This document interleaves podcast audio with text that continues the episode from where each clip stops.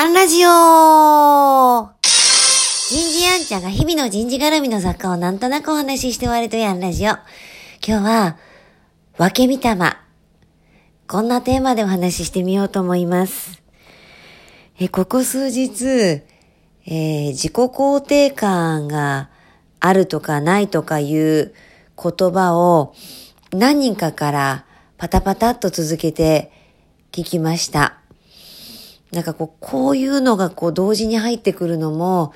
何かこう引き寄せなのかなと思ったりします。もちろん、こうテクニック的に解消する方法もあるんですが、今日は分け見たまという考え方を、なんかちょっとスピリチュアに聞こえるかもしれませんが、お話ししてみようと思います。こう、大いなる存在、 great something ですね。こう私たちのこの御霊は、そこから、こう分けてもらったもの。だから、みんな同じところから分けてもらってやってきたから、みんなみんな、こう、つながっているというのかな。こう、何かになるんじゃなくて、こう、ここにある。で、こう、平等に、ほぼいろんなものを与えられています。太陽の光は降り注ぎ、空気はここにあって、私の体には60兆個の細胞があって、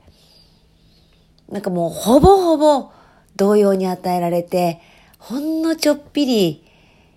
こう持てる能力が違う、時間の長さが違う、経験が違う、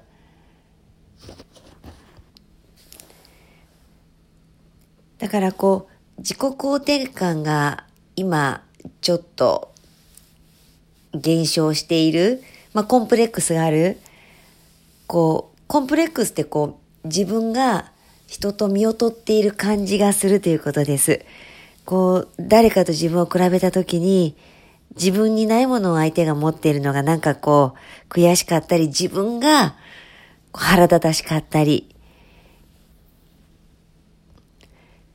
でも分け見たまって考えると私たちは元をたどれば同じところからやってきているわけですから、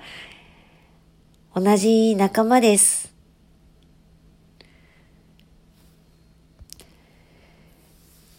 だから、こう、自分には、